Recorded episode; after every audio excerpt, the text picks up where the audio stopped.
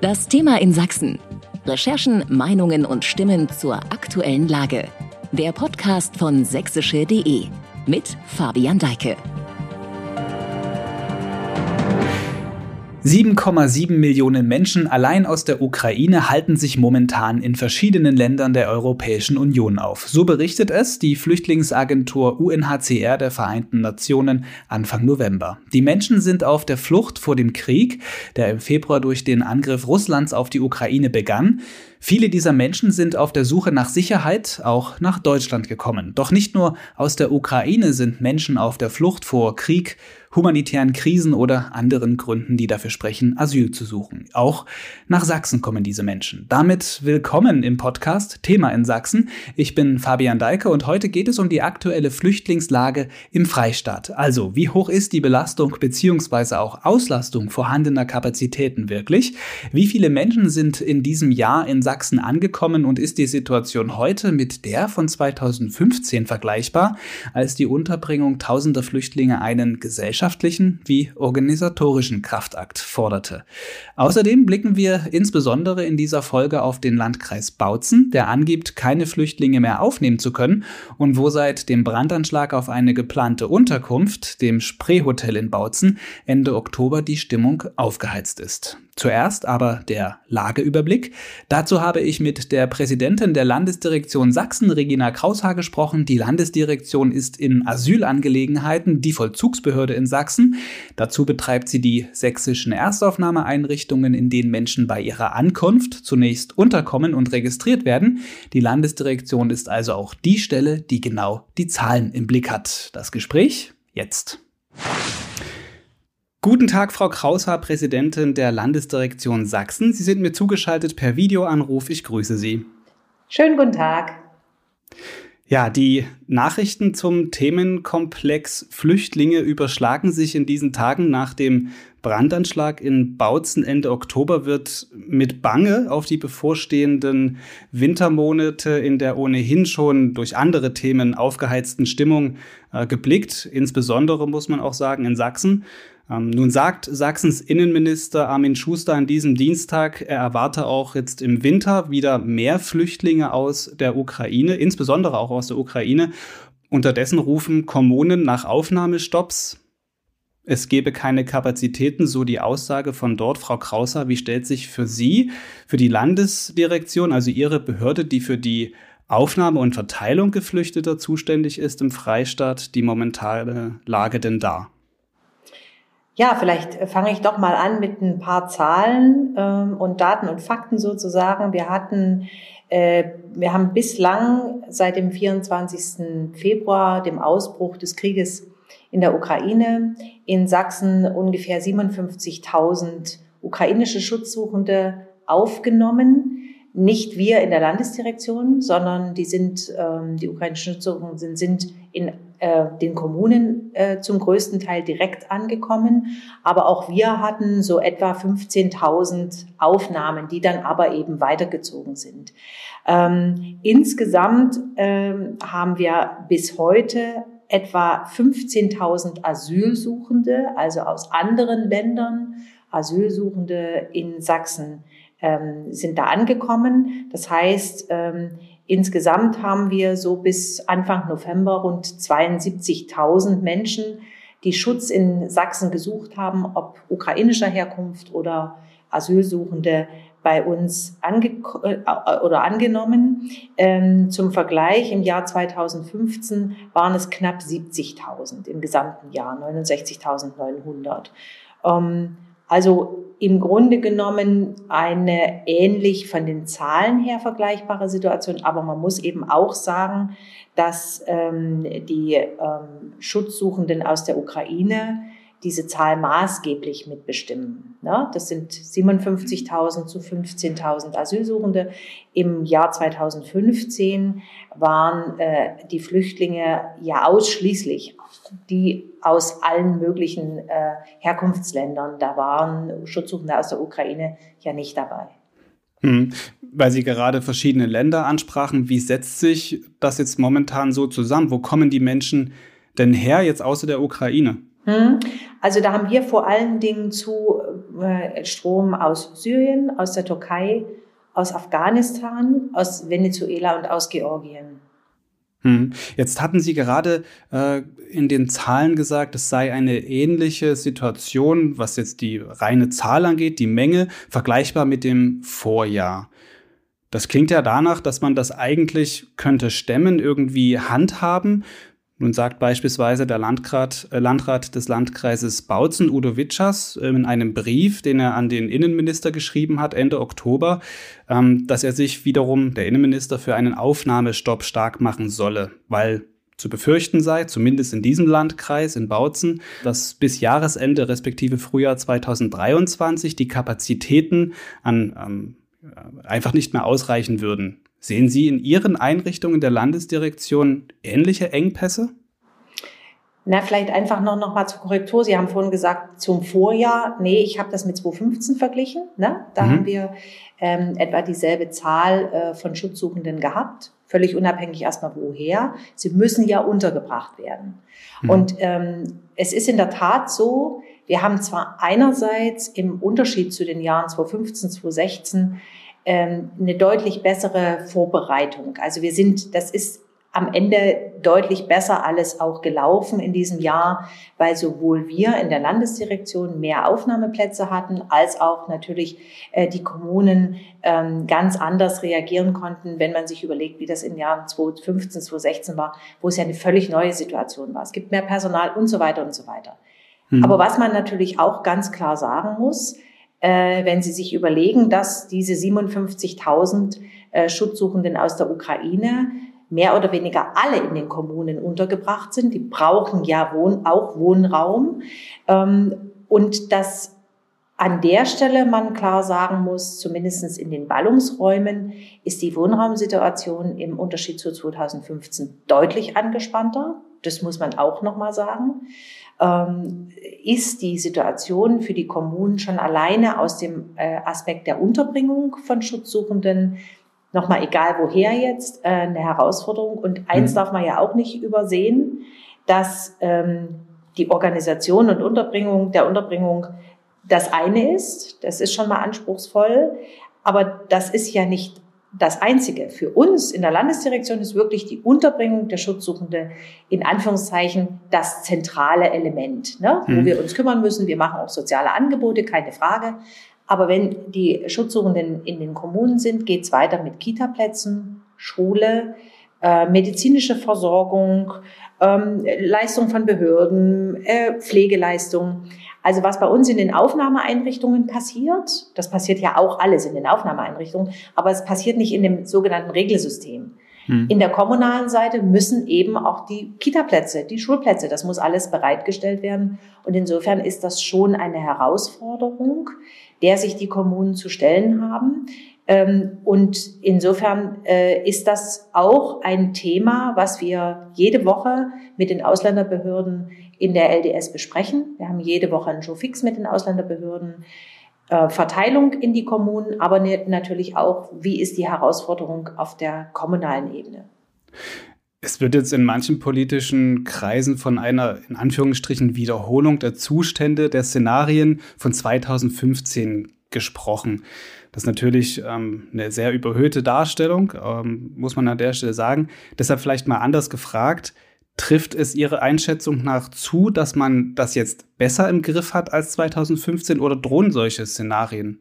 Also ich habe es ja vorhin schon angedeutet. Äh, aus meiner Sicht ist ähm, sowohl die kommunale Ebene als auch die Landesebene äh, deutlich besser aufgestellt als 2015. Das ist ein Fakt.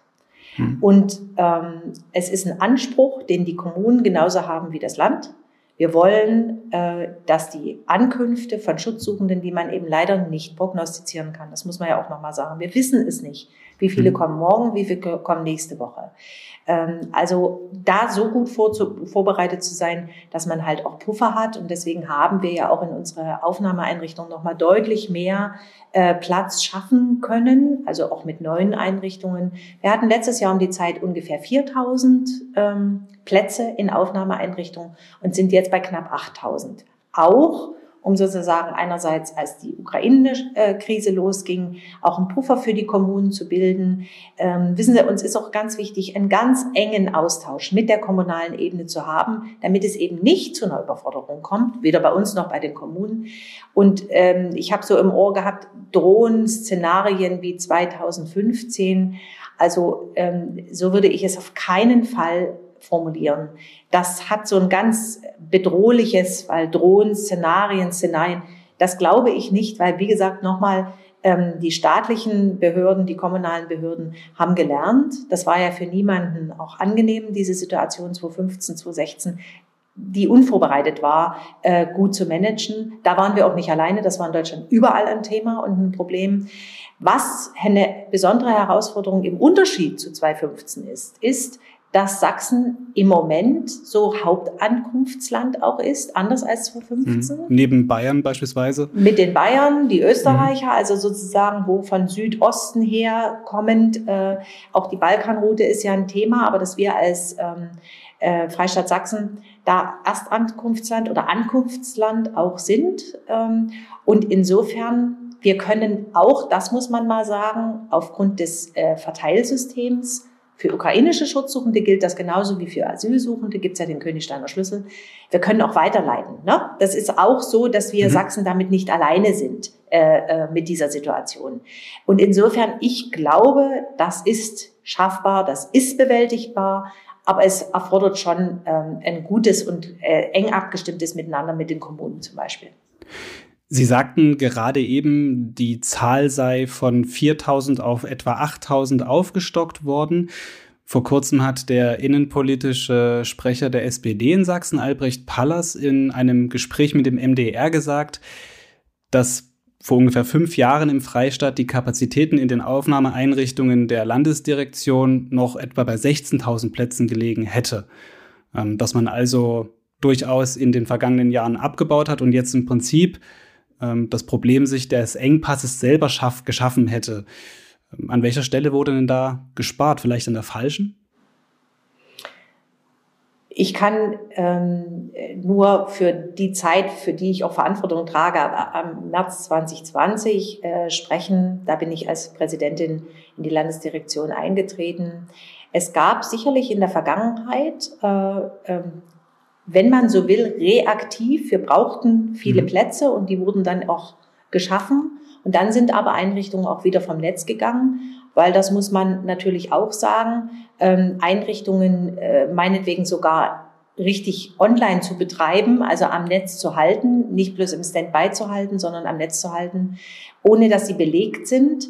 Das zieht ja eine ganze Reihe an ähm, auch Kostennachsicht, die nicht nur, aber auch äh, Kosten der Bewirtschaftung der Immobilie. Sie brauchen einen Betreiber. Sie brauchen den Wachschutz. Also ich glaube, es war wichtig, ähm, schnell reagieren zu können, wieder mit äh, Plätzen reagieren zu können. Aber genauso war es auch verantwortungsvoll, auch gegenüber dem Steuerzahler verantwortungsvoll, zu sagen, wenn wir äh, bestimmte Einrichtungsplätze nicht brauchen. Und in den letzten Jahren ist es ja deutlich zurückgegangen gewesen, die, äh, der Zustrom. Natürlich auch, wenn ich in den letzten Jahren sage, wir hatten 2020 im März eine Pandemie.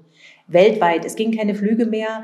Es war, also die äh, Zugangszahlen von Asylsuchenden sind deutlich zurückgegangen, überall in Deutschland.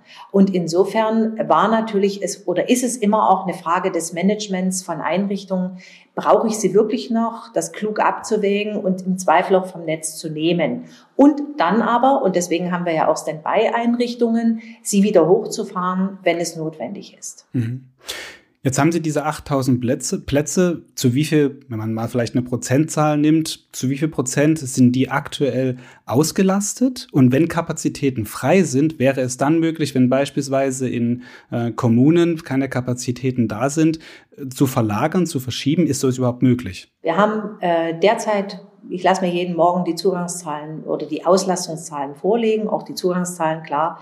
Wir sind derzeit zwischen 63 und 65 Prozent über alle Einrichtungen. Da sind auch ein paar ukrainische Schutzsuchende noch bei uns. Da, ähm, aber das ist nicht die Masse. Und mhm. ansonsten sind das halt, halt äh, Menschen, die um Asyl suchen in Deutschland. Ähm, wir haben damit einen guten Puffer, aber muss auch sagen, Äh, unsere Einrichtungen sind in aller Regel nur zu 80 Prozent ausgelastet, aus guten Gründen.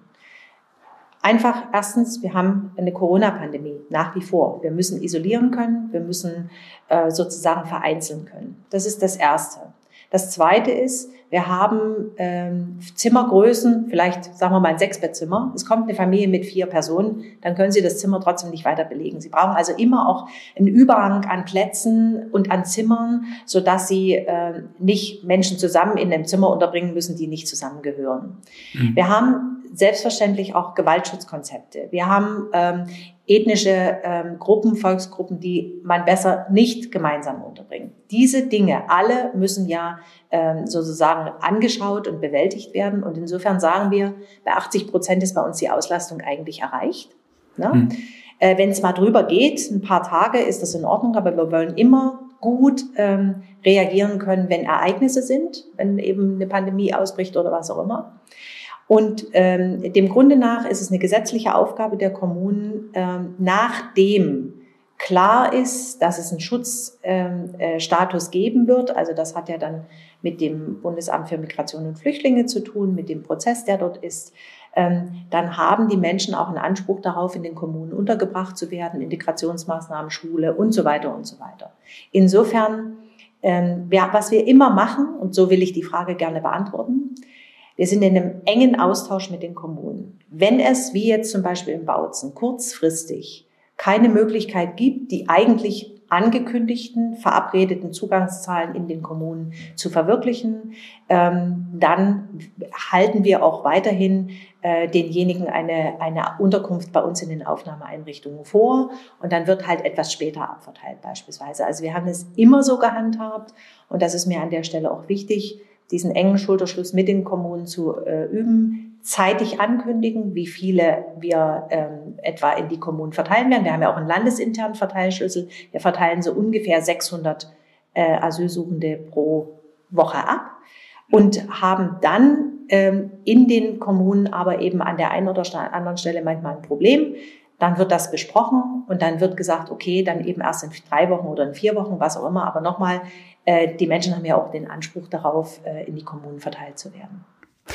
Abschließend für unser Gespräch, weil es in dieser Podcast-Folge eben auch um die Folgen des Anschlages in Bautzen äh, geht. Dazu vielleicht noch eine Frage. Insbesondere im Landkreis Bautzen herrscht seit dem 28. Oktober und diesem ähm, Brandanschlag auf das Spreehotel, das nach wie vor auch als Unterkunft vorgesehen ist, größere Aufregung. Wie reagieren Sie, die Landesdirektion, die nach dem Anschlag sicher auch in eine, ja, vielleicht von einer gehobeneren Bedrohungssituation möglicherweise ausgeht für die eigenen Einrichtungen. Sind schon Maßnahmen zum Schutz von Menschen und Objekten in, in Umsetzung? Gibt es Maßnahmen, die da jetzt im Zuge dieser Geschichte in Bautzen geplant sind?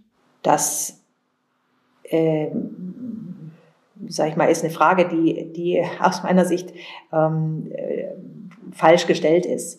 Ähm, wir haben von Anfang an ein umfassendes Sicherheitskonzept für ähm, die Aufnahmeeinrichtungen, damit sowohl die Bewohnerinnen, Bewohner als natürlich auch das Personal bestmöglich geschützt sind. Es gibt für jede unserer Unterkünfte ein individuelles Sicherheitskonzept, was von dem jeweiligen Betreiber, das ist, sind ja unterschiedliche Betreiber, die wir da verpflichten konnten, mit den Wachschutzmitarbeitern äh, durchgesetzt wird. Die örtlichen Polizeidienststellen sind in diese Sicherheitsstruktur eingebunden. Und ähm, wenn es ähm, Hinweise gibt, dass man etwas verbessern müsste oder dass man was äh, weitermachen müsste, dann wird dem natürlich nachgegangen. Aber ich habe so ein bisschen gezögert, weil ich gedacht habe, nein, für uns äh, in den Einrichtungen, die, der, die das Land betreibt, die wir im Auftrag äh, des Landes sozusagen betreiben, äh, gibt es ein relativ ausgefeiltes Sicherheitskonzept auch, äh, wo sag ich mal, über Videoüberwachung und dergleichen mehr Aktivitäten, die sich gegen die Einrichtungen und gegen die Bewohnerinnen und Bewohner gegen das Personal richten könnten, ähm, aus meiner Sicht auch rechtzeitig ähm, äh, realisiert werden und dann eben entsprechend auch vorgegangen wird. Da muss ich auch sagen, wir haben in den letzten Jahren auch wirklich ähm, Anschläge oder dergleichen auf diese ähm, Einrichtungen so mit, auch mit, diesem, mit dieser Massivität zu keinem Zeitpunkt zu verzeichnen gehabt. Also da bin ich sehr beruhigt, dass wir da auch wirklich ein, ein gutes Konzept haben. im Prinzip da schon vorsorglich, also eine bestimmte Vorsorge auch äh, getroffen ist, was die Sicherheit der Objekte angeht. Frau Kraushaar, Präsidentin der Landesdirektion Sachsen, danke Ihnen für das Gespräch, die Informationen und die Einblicke zur Lage. Sehr, sehr gerne. Vielen Dank für das Gespräch. Soweit die Lage und die Zahlen. Sachsens Kapazitäten für geflüchtete Menschen, das können wir hier mitnehmen, sind strapaziert, aber noch nicht erschöpft. Jetzt wechseln wir den Blickwinkel. Mit meinem zweiten Gast spreche ich über die Lage aus Perspektive der Flüchtenden. Ich begrüße Dave Schmidtke, Sprecher des Sächsischen Flüchtlingsrates hier im Studio. Guten Tag. Schönen guten Tag. Herr Schmidtke, die sächsische Landesdirektion gibt an, wie eben gehört, dass rund 65 Prozent ihrer Kapazität erschöpft sei. Die Landkreise schlagen jedoch bereits Alarm, dass Engpässe in deren Einrichtungen drohen. Was sind Ihre Beobachtungen in der aktuellen Situation? Also es ist ein Fakt, ähm, dass äh, sowohl in den Gemeinschaftsunterkünften als auch in den Erstaufnahmeeinrichtungen äh, in diesem Jahr mehr Menschen angekommen sind und dass dort mehr Menschen untergebracht sind. Ähm, was wir beobachten in den Gemeinschaftsunterkünften ist aber so, dass sehr viele Menschen, ähm, die im Asylverfahren abgelehnt wurden, sich dort äh, über längere Zeiträume, also teilweise seit Jahren aufhalten. Und dass die Menschen, die dort seit Jahren leben, teilweise schon in Arbeit sind ähm, eigentlich Kapazitäten schaffen könnten, indem ihnen der Auszug genehmigt werden würde. Ähm, das ist leider in äh, vielen Landkreisen durch ja, restriktive SachbearbeiterInnen und deren Entscheidungen nicht möglich. Das heißt, die äh, Geflüchteten, die sich jetzt in Gemeinschaftsunterkünften über einen längeren Zeitraum aufhalten ähm, und sich selbstständig finanzieren könnten, eigenen Wohnraum anbieten können, können das nicht, weil die Anträge entsprechend abgelehnt werden. Ähm, in den Erstaufnahmeeinrichtungen ist es so, dass wir jetzt vermehrt äh, Leute aus Syrien, Irak, Afghanistan ähm, sehen. Und ähm, man sieht auch, dass diese Menschen relativ unvorbereitet und ähm, spontan ähm, sich auf den Weg gemacht haben. Also viele Leute, die in Sommerkleidung ähm, noch unterwegs sind, ähm, Leute in Badelatschen, ähm, die sie ja, wahrscheinlich irgendwo spontan organisiert haben, weil das Schuhwerk wahrscheinlich durch die Flucht ähm, ja, einfach nicht mehr nutzbar ist. Und äh, was wir da gespiegelt bekommen von den SozialarbeiterInnen, ist, dass tatsächlich da auch ein großer Mangel besteht äh, an Kleidung, die jetzt für den Winter die Leute entsprechend ausrüstet. Und ähm, dahingehend äh, bereiten wir uns darauf vor, dass wir eventuell Spendensammelaktionen durchführen für diese Menschen. Und ähm, ja, es hat sich auf jeden Fall verändert, äh, die Struktur in den Erstaufnahmeeinrichtungen. Ähm, waren das noch ähm, diverse Nationen äh, vor einigen Monaten, waren da noch sehr viele Menschen aus der Ukraine mit äh, untergebracht. Ähm, Sind es jetzt, wie gesagt, ähm, die genannten Länder. Und ja, auf die Gründe kann ich vielleicht nochmal eingehen. Hm, die Ukraine sind ja größtenteils dezentral untergebracht. Hatten wir auch in dem Gespräch mit der Präsidentin der Landesdirektion eben gehört. Innenminister Schuster sprach diese Woche davon, dass in den Wintermonaten mit einem weiteren Anstieg der Flüchtlingszahlen zu rechnen sei. Teilen Sie diese Einschätzung? Also aktuell ähm, haben wir hohe Schwankungen in den Zahlen von den Menschen, die zu uns kommen. Ähm, bewegen uns äh, da immer so im Durchschnitt bei 100 Menschen, die ungefähr im Freistaat ankommen pro Tag. Ähm, sehen aber auch jetzt, ähm, auch was uns tschechische NGOs spiegeln äh, von der Lage in unserem Nachbarland, ähm, dass sich weniger Menschen ähm, nach Tschechien, also auch in Prag am Hauptbahnhof jetzt aufhalten, Einfach dadurch, dass die Grenzen bereits geschlossen wurden. Also zur Slowakei, dass auch der Grenzübergang Slowakei-Österreich ähm, stärker kontrolliert wird, dort auch abgeriegelt wurde, dass es quasi den Leuten nicht mehr so leicht ist, über diese Route einzureisen. Ähm, dementsprechend ähm, lässt sich das nicht so wirklich abschätzen. Wir wissen allerdings auch, dass äh, sich noch sehr viele Menschen aus Syrien in der Türkei aufhalten, die sich tatsächlich auf den Weg machen wollen, Schrägstrich müssen, dadurch, dass ähm, die Regierung unter Erdogan bereits Menschen nach Syrien abgeschoben hat. Es hat eine große Panik unter den äh, Syrern in der Türkei ausgelöst. Und ja, da versuchen sich immer wieder größere Gruppen quasi zu sammeln und äh, sich auf den Weg zu machen, werden allerdings auch von den türkischen Sicherheitskräften zurückgeschlagen. Also es sind sehr, sehr viele Komponenten, ähm, die eigentlich keine klare Prognose uns äh, erstellen lassen können, ob tatsächlich mehr Menschen hier ankommen oder nicht. Diese klare Prognose, das ist tatsächlich auch eine Schwierigkeit. Das hatte die ähm, Präsidentin auch gerade vorhin gesagt, dass die Bereitstellung von Unterkünften schwierig zu kalkulieren sei. Man könne nicht exakt vorhersagen, genau wann welche Kapazität gebraucht wird, weil man nicht weiß, wann kommt vielleicht ein größerer Stoß Menschen äh, eben einfach an und auch durch, muss man ja dann an der Stelle schon fast sagen. Aus Ihrer Perspektive, wie könnte man schneller aber auf mögliche Engpässe reagieren, die ja jetzt in den Landkreisen drohen? Das ist ein großer Kritikpunkt vom Flüchtlingsrat, auch schon seit Jahren, ähm, dass wir sehen, dass hier keine ausreichenden Standby-Kapazitäten geschaffen werden. Das heißt, man hat eine Einrichtung, ähm, die zwar aktuell nicht voll belegt ist, die man aber ähm, ja, mit dem Personal, dass die, die Einrichtung quasi noch im Betrieb laufen kann, dass man die quasi noch erhält für den Zeitpunkt, äh, wenn tatsächlich wieder mehr Menschen ankommen. Das würde dieses ganze Chaos, was die Unterbringung, die Verteilung angeht, ähm, definitiv minimieren. Und äh, wenn wir realistisch sind, das ist das, was äh, leider sowohl auf der großen als auch auf der lokalpolitischen Ebene leider nicht eingesehen wird, es wird Migration auch in den nächsten Jahren ähm, nach Sachsen erfolgen, nach Deutschland erfolgen. Dementsprechend müssen wir uns ähm, darauf einstellen. Also die Leute, die aufgrund des Klimawandels flüchten, die sind noch gar nicht bei uns. Die werden allerdings in den nächsten Jahren kommen. Wir haben ähm, sehr, sehr viele ähm, globale Krisen. Wir haben ähm, wie ich erwähnt hatte, einen äh, Präsidenten Erdogan, der versucht, äh, Menschen aus Syrien in das Land wieder zurückzuschieben. Ähm, dadurch begeben sich Leute hierher. Und auch Menschen, die in anderen Ländern der Europäischen Union bereits einen Aufenthaltstitel haben, also wo der positive Asylantrag erfolgte, also wo der Asylantrag positiv beschieden wurde, diese Menschen ähm, begeben sich auch auf den Weg nach Deutschland, wenn sie im jeweiligen Land, beispielsweise Griechenland, sich gar keine Perspektive aufbauen können. Also wenn man einen Aufenthaltstitel in Griechenland hat, erhält man keine ähm, soziale Unterstützung mehr, gerät man dann äh, nicht sofort in Beschäftigung, landen sehr viele Menschen auf der Straße. Ähm, und dahingehend äh, haben wir quasi eine innereuropäische Fluchtbewegung, dass sich die Menschen, äh, wo sie halt keine Perspektive mehr sehen, sich in ein anderes Land wiederum bewegen.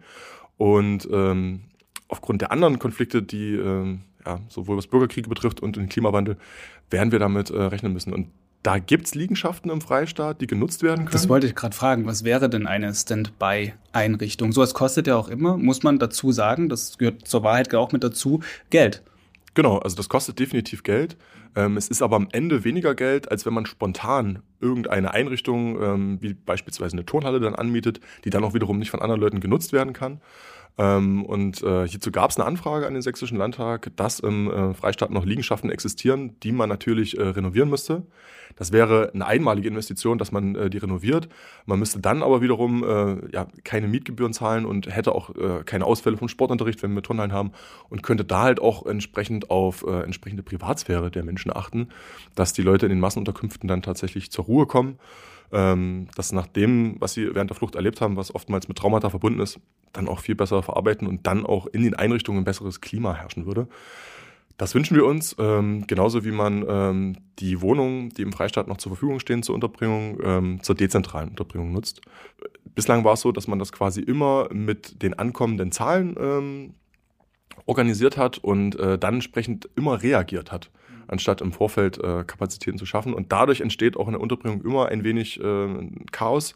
Dadurch kommt es immer wieder zu einem Durcheinander, was sowohl ähm, in der Bevölkerung dann für Verunsicherung sorgt, als auch natürlich bei den Geflüchteten mhm. selbst. Also Sie plädieren, da, äh, Sie plädieren dafür, vor die Lage zu kommen in diesem, bei diesem Thema. Sie sprachen gerade in einem Nebensatz an, in den Unterkünften, wenn viele Menschen jetzt, wie jetzt aktuell, eben dann aufeinander ähm, leben oder nah beieinander leben. Wie ist denn so momentan die ich nenne es mal Stimmung in diesen Einrichtungen?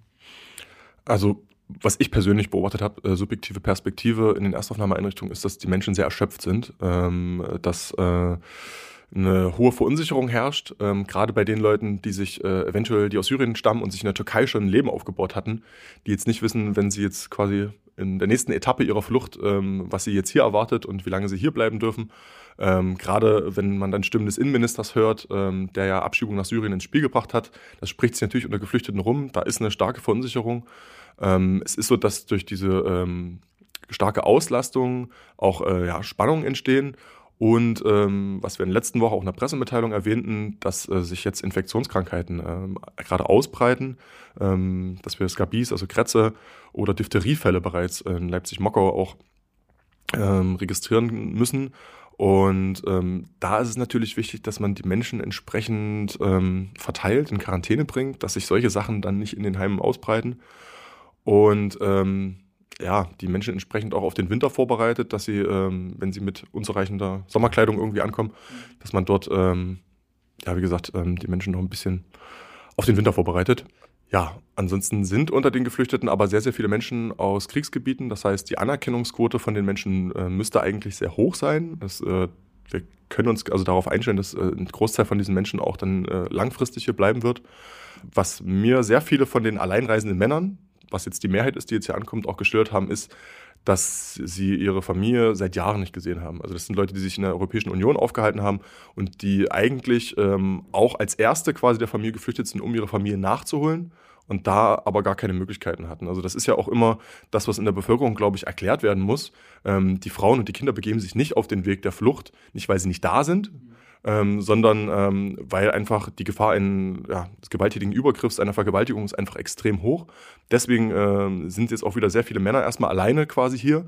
Und ähm, das war das Erste, was uns die Leute gefragt haben. Mhm. Was es natürlich unterscheidet von den ukrainischen Kriegsflüchtenden.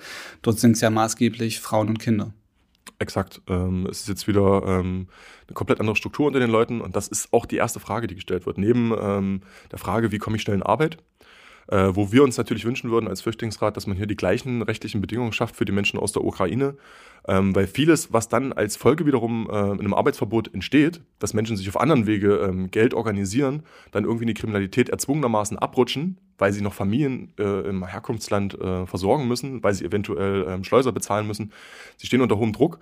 Und deswegen wäre es für diese Menschen auch eine Erleichterung, wenn sie relativ schnell in Beschäftigung kommen können, weil die Menschen das auch wünschen. Und wenn man irgendwie eine Perspektive schafft, dass dann auch ähm, Familienangehörige, zumindest der engste Familienkreis, dass der äh, relativ schnell hm. Nachziehen kann. Das ist halt eine asylrechtliche Frage dann an der Stelle, die sich so schnell wahrscheinlich dann auch nicht klären lässt. Im Landkreis Bautzen, um nochmal diesen Aspekt mit reinzubringen, ähm, so sieht es die dortige Verwaltung, soll bis Ende des Jahres oder im Frühjahr kommenden Jahres die Kapazität erschöpft sein in den dortigen Einrichtungen. Landrat Witschers bittet beim Innenministerium nur sogar darum, um einen Aufnahmestopp. Zwei Fragen dazu. Würde das überhaupt auf Bundeslandebene verhängt werden können? Und welche Folgen würde das haben? Es würde doch den Druck ähm, nicht aus der Lage nehmen, sondern eher verlagern. Mhm. Also wir haben äh, aktuell in dem Verteilungssystem das Easy-Verteilsystem und den Königsteiner Schüssel. Das sind ähm, zwei Mechanismen, die es eigentlich regeln, dass Geflüchtete in den jeweiligen Bundesländern verteilt werden. Das ist auch in Sachsen schon passiert. Also von den Menschen, die in den letzten Monaten hier ankamen, sind bereits über 2600 in andere Bundesländer verteilt worden. Also das passiert de facto schon, wenn äh, Kapazitäten äh, drohen erschöpft zu sein. Was wir allerdings in vielen Kommunen und Landkreisen äh, beobachten, ist der fehlende politische Wille, dass man Kapazitäten ausbaut. Also auch in Bautzen, hier ist es seit Jahren so, ähm, dass die Kapazitäten in den Gemeinschaftsunterkünften fast ausgelastet waren. Ähm, man hätte also quasi schon in den letzten Jahren erkennen können, dass hier Bedarf besteht, äh, ähm, neue Möglichkeiten, neue Kapazitäten zu schaffen. Und es ist eher so ein bisschen kuschen äh, vor der äh, Lage insgesamt. Also man spürt aufgrund der Rezession, aufgrund der Inflation äh, eine gesellschaftliche Spannung. Und da äh, wollen sich jetzt sehr, sehr viele ähm, kommunal verantwortliche Politiker und Politikerinnen äh, so ein bisschen aus der Affäre ziehen und äh, so ein bisschen das auf fehlende Kapazitäten schieben, obwohl ähm, in den letzten Jahren ja eigentlich sehr, sehr wenig passiert ist, um äh, sich auf die Unterbringung von Migrantinnen irgendwie vorzubereiten. Dementsprechend ähm, würden wir uns da mehr ähm, politisches Engagement wünschen und dass man sich auch etwas äh, solidarischer mit den Geflüchteten erklärt, um halt auch diese Spannungen, die aktuell bestehen, etwas zu beruhigen, dass äh, da etwas ähm, äh, ja, die Hetze auch, äh, die auf rechtsextremer Seite dort entsteht, äh, herauszunehmen und äh, gerade äh, nachdem eine Unterkunft in Bautzen angezündet wurde, jetzt zu erklären, dass man ähm, gar keine Geflüchteten mehr aufnehmen kann, weil die Kapazitäten erschöpft sind, das ist ein sehr, sehr fatales Signal, wenn äh, die Stimmung ohnehin schon aufgehitzt ist. Was man aber auch jetzt, wenn man Sachsen betrachtet und vielleicht diesen möglichen ähm, schneller erschöpften Kapazitäten im Vergleich vielleicht zu anderen Bundesländern, Sachsen ist genauso wie auch Bayern oder auch Brandenburg ein Land, wo momentan Flüchtlinge ankommen, also in größerer Zahl, als es in anderen Ländern ist, einfach weil die, ähm, die Routen zuerst eben äh, hier, also an den Außengrenzen dort enden. Ähm, deshalb kommt es ja hier auch eher vielleicht zu Kapazitätserschöpfungen. Ähm, Genau, also es ist definitiv so, dadurch, dass wir uns ähm, eine Grenze mit äh, Tschechien und Polen äh, teilen, dass äh, sehr viele Menschen, die über diese Route einreisen, dann erstmal in Sachsen ankommen. Das heißt, dass wir auf jeden Fall äh, mehr Menschen aufnehmen als Länder, die irgendwo zentral in der Republik gelegen sind.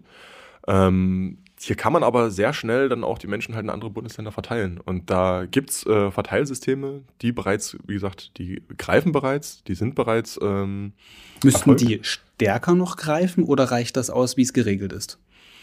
Also bevor es äh, in den Unterkünften tatsächlich zu einer äh, nahezu vollkommenen Auslastung äh, kommt, äh, vertreten wir natürlich auch die Perspektive, dass die Menschen in andere Bundesländer verteilt werden sollten. Ähm, das ist einmal für ähm, die Politik hier äh, sorgt das für Entspannung, für die äh, Gesellschaft sorgt das für Entspannung und natürlich auch ähm, ist das für andere Bundesländer äh, besser zu organisieren, wenn man quasi hier eine Registrierung erstmal durchführt und wenn die Menschen dann in anderen Bundesländern verteilt werden.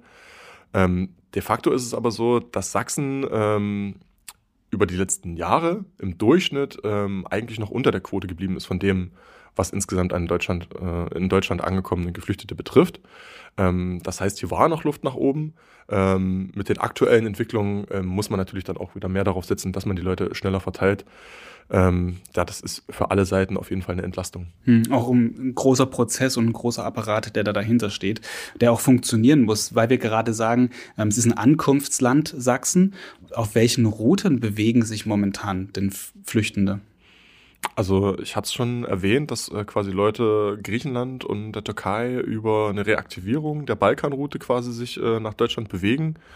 Ähm, es gab lange Zeit äh, das Gerücht, dass auch quasi über Serbien äh, Menschen äh, in großen äh, Massen einreisen. Das ist für uns bislang nicht bestätigt worden. Also das, da gab es wahrscheinlich wirklich tatsächlich Versuche, ähm, dass man ähnlich wie über Belarus, Polen das war im Frühjahr ein großes Thema. Das war äh, in diesem Frühjahr und letzten Herbst ein großes Thema, ähm, dass ähm, der dortige ähm, Diktator Lukaschenko ähm, versucht hatte, ähm, die EU ein wenig zu erpressen, ähm, in Kooperation äh, wahrscheinlich mit Herrn Putin, dass man eine große Anzahl von Leuten aus dem Irak äh, vor allen Dingen einfliegt, einfliegen lässt, denen quasi ja, ein, eine sichere Fluchtperspektive äh, und eine sichere Fluchtroute ermöglicht, die äh, so gar nicht gegeben war.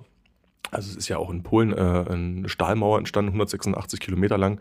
Ähm, das heißt, die Abschottungspolitik äh, in unseren Nachbarländern, die nimmt sehr stark zu. Dementsprechend ähm, rechnen wir auch damit, dass es die Menschen, die es jetzt noch über diese Routen versuchen, definitiv schwerer haben werden. Und deswegen können wir auch nicht gesichert sagen, dass jetzt wirklich noch mehr Leute über diese Routen einreisen. Ähm, Genau. Wo wir wieder bei dem Thema sind, dass Prognosen einfach in dieser momentanen Zeit unheimlich schwer sind. Zum Abschluss noch eine generelle Frage. Wenn Sie von oben mal drauf gucken, worin liegen Ihrer Einschätzung nach die momentan größten Schwächen, aber auch Stärken der Regeln für Asylsuchende in Deutschland? Die größten Stärken äh, haben sich tatsächlich äh, für mich gezeigt in der Unterbringung der Ukrainer und Ukrainerinnen, dass man hier sehr, sehr schnell auf dezentrale Unterbringung gesetzt hat, was natürlich auch nur durch eine unglaubliche historische Solidaritätswelle in der Gesellschaft und in der Politik möglich war. Also wenn ich mich daran erinnere, dass sächsische Oberbürgermeister an die Grenze gefahren sind der Ukraine und Menschen gerettet haben, ähm, Ende Februar, Anfang März, was noch einen Monat vorher als ähm, ja, krimineller Akt gegolten hätte. Ähm, da ist sehr, sehr viel passiert und wir würden uns halt wünschen, dass die Stärken, die dort erkannt wurden, ähm, weil man sieht ja auch, ähm, wenn die Menschen sehr schnell auf äh, dezentrale Unterbringung, auf Wohnungen verteilt werden, äh, wenn auch Menschen aus der Bevölkerung bereit sind, dort äh, zwischenzeitlich temporär irgendwie Zimmer zur Verfügung zu stellen, wie gut und wie schnell das alles funktionieren kann. Auch wenn es dort Probleme gibt bei Leistungsauszahlungen in Behörden, alles, äh, das auch Gar keine Frage, ähm, weil sehr, sehr viele BehördenmitarbeiterInnen nach der Pandemie schon erschöpft waren, dass dort auch die Kapazitäten ausgedünnt sind, weil ähm, Leute aus Ausländerbehörden beispielsweise ins Gesundheitsamt oder Leute vom Sozialämtern ins Gesundheitsamt äh, abbeordert wurden. Ähm, aber es ist so, dass man hier das insgesamt als Gesellschaft doch sehr gut bewältigt hat, diese große Zahl von Menschen, also über eine Million Menschen aus der Ukraine hier in Deutschland unterzubringen.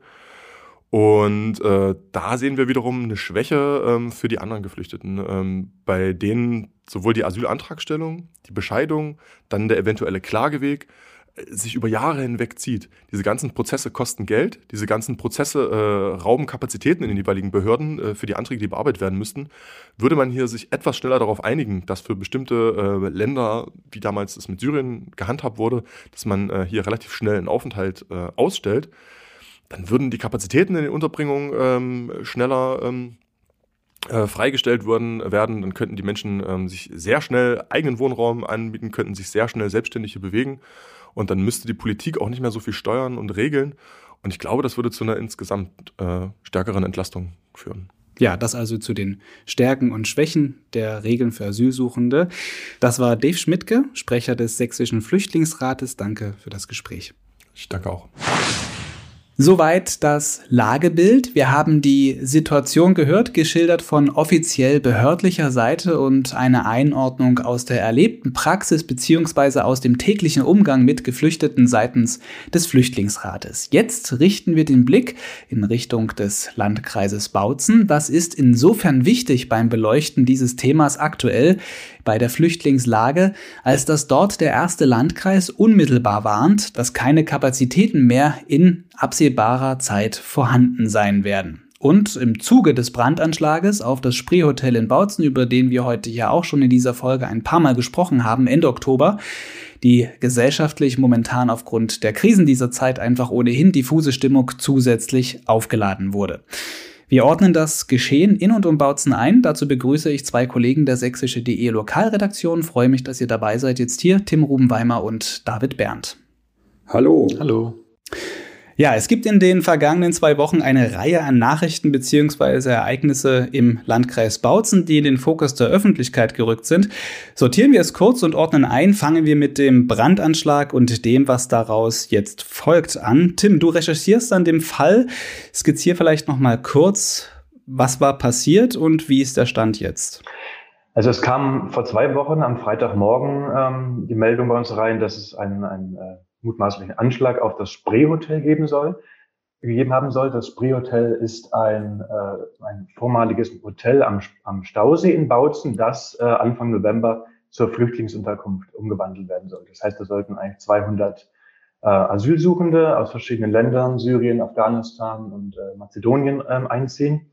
Und an diesem Morgen äh, gab es frühmorgens 5 Uhr wohl einen, einen Anschlag. Das heißt, äh, ist nicht klar, wie viele Täter es waren haben dort die, die Scheiben eingeschlagen. Es waren, äh, als ich selber vor Ort war, habe ich vier Stück gezählt, die eingeschlagen worden sind. Und dann ähm, kam es dort irgendwie zu einem Brand im Erdgeschoss. Und äh, das Dramatische war auch, dass ähm, in dem ähm, Hotel noch Leute waren. Es waren keine Flüchtlinge, die sollten ja erst noch einziehen. Ähm, es waren ähm, Mitarbeiter des Betreibers des Hotels. Die konnten sich aber alle äh, noch rechtzeitig retten, haben auch äh, mitgeholfen, diesen Brand zu löschen. Mhm. Am Ort des Geschehens war auch am Tag danach der sächsische Innenminister Armin Schuster. Und wir hören einfach mal ganz kurz rein, was er dort bei dieser Besichtigung des Tatortes gesagt hat. Mit dem Blick vor Ort muss man hier von mindestens einer schweren Brandstiftung sprechen, mutmaßlich. Es könnte auch sogar ein versuchter Mord sein, wenn die Täter wussten, dass hier Frauen und Männer in diesem Objekt waren, Handwerker, die sich um die äh, Herstellung der Bewohnbarkeit gekümmert haben. Deshalb spreche ich nicht mehr von einer fremdenfeindlichen Tat. Das wäre mir zu verharmlosend. Das ist eine menschenfeindliche Tat. Gerade in den jetzigen Zeiten, wo wir wissen, dass Menschen vor Krieg fliehen und äh, Obdach brauchen, müssen wir Asyl geben, wie es im Grundgesetz steht. Wer das mit solchen Taten verhindert, ist aus meiner Sicht ein Verbrecher, den wir versuchen, schnellstmöglich dingfest zu machen. Die Polizei hat die Ermittlungen übernommen, das Landeskriminalamt, dort das polizeiliche Terrorismusabwehrzentrum mit einer Ermittlungsgruppe. Ja, Armin Schuster, Sachsens Innenminister, er verwendet klare, deutliche Worte, spricht von Mordversuch und Menschenfeindlichkeit. Er kündigte ein entschiedenes Vorgehen der Ermittlungsbehörden an. Gibt es denn schon Erkenntnisse? Weiß man da schon was? Das Landeskriminalamt hält sich da noch bedeckt momentan. Ähm, äh, es gibt wohl, hieß es gleich am Tag nach der Tat, eine, eine heiße Spur. Ähm, dadurch, dass äh, das Feuer relativ schnell gelöscht werden konnte, sei, seien die Spuren nicht so verwischt wie bei anderen Bränden. Aber was genau ähm, da jetzt ähm, bisher herausgefunden worden ist, da gab es noch keine Angaben zu bisher vom, vom LKA. Hm, aber es wird auf jeden Fall ermittelt in der Sache, muss man eben dann schauen, wie es da weitergeht. In dieser Folge ging es öfter um die Frage, inwieweit man die Lage heute mit der von 2015-16 vergleichen kann. Rein auf die Zahlen geblickt, kann man es vergleichen. Der Unterschied ist aber, dass durch die Vielzahl der dezentral untergebrachten Ukrainer die Situation dennoch weniger angespannt zu sein scheint, jetzt mal global geblickt. Blicken wir jetzt auf den Fall des Spreehotels und den Brand des Husarenhofs in Bautzen, ein altes Hotel, das 2016 in Folge eines Anschlags niederbrannte, eröffnet sich aber die Frage nach Parallelen dennoch. David, du arbeitest schon lange in der Region als Journalist. Ist der Vergleich zulässig oder ist die Stimmung, das Gesamtbild heute doch anders? Also ich finde es schwierig, diese Dinge zu vergleichen. Es ist ja auch so, dass es auf das Spreehotel, als es ähm, Asylunterkunft war, bereits bis 2017 einen Brandanschlag gab. Das heißt, dort äh, gibt es eine Wiederholung in Sachen Spreehotel. Wir sehen ja, dass diese, wie auch der Innenminister sagte, die, die mutmaßlichen Täter sehr gezielt vorgegangen sind. Das macht mir große Sorge oder da sehe ich auch eine Gefahr, dass da also offenbar es Menschen gibt, die da sehr gezielt vorgehen und wissen, was sie tun oder was sie wollen zumindest. Parallel haben wir Versammlungen hier in Bautzen regelmäßig, die sich zwar vermeintlich um die Energiekrise gerade drehen, montags ähm, am Abend. Und dort sehen wir aber zumindest Menschen aus der rechtsextremistischen Szene, äh, hier lokal von vor Ort und wir sehen auch die Freien Sachsen, die dort immer wieder dabei sind. Äh, das heißt also, wir haben zumindest einen Personenkreis, wo wir jetzt ja nicht wissen, ob der in irgendeiner Form an der Tat beteiligt ist, aber wir haben jetzt zumindest Menschen vor Ort, die gezielt Stimmung machen gegen die Aufnahme von Asylbewerbern. Die AfD selbst hatte ja erst wenige Tage vor dem Brandanschlag zu einer Versammlung aufgerufen gegen die Eröffnung des Spreehotels als Asylunterkunft. Hm, direkt vor dem Hotel. Hm? Genau.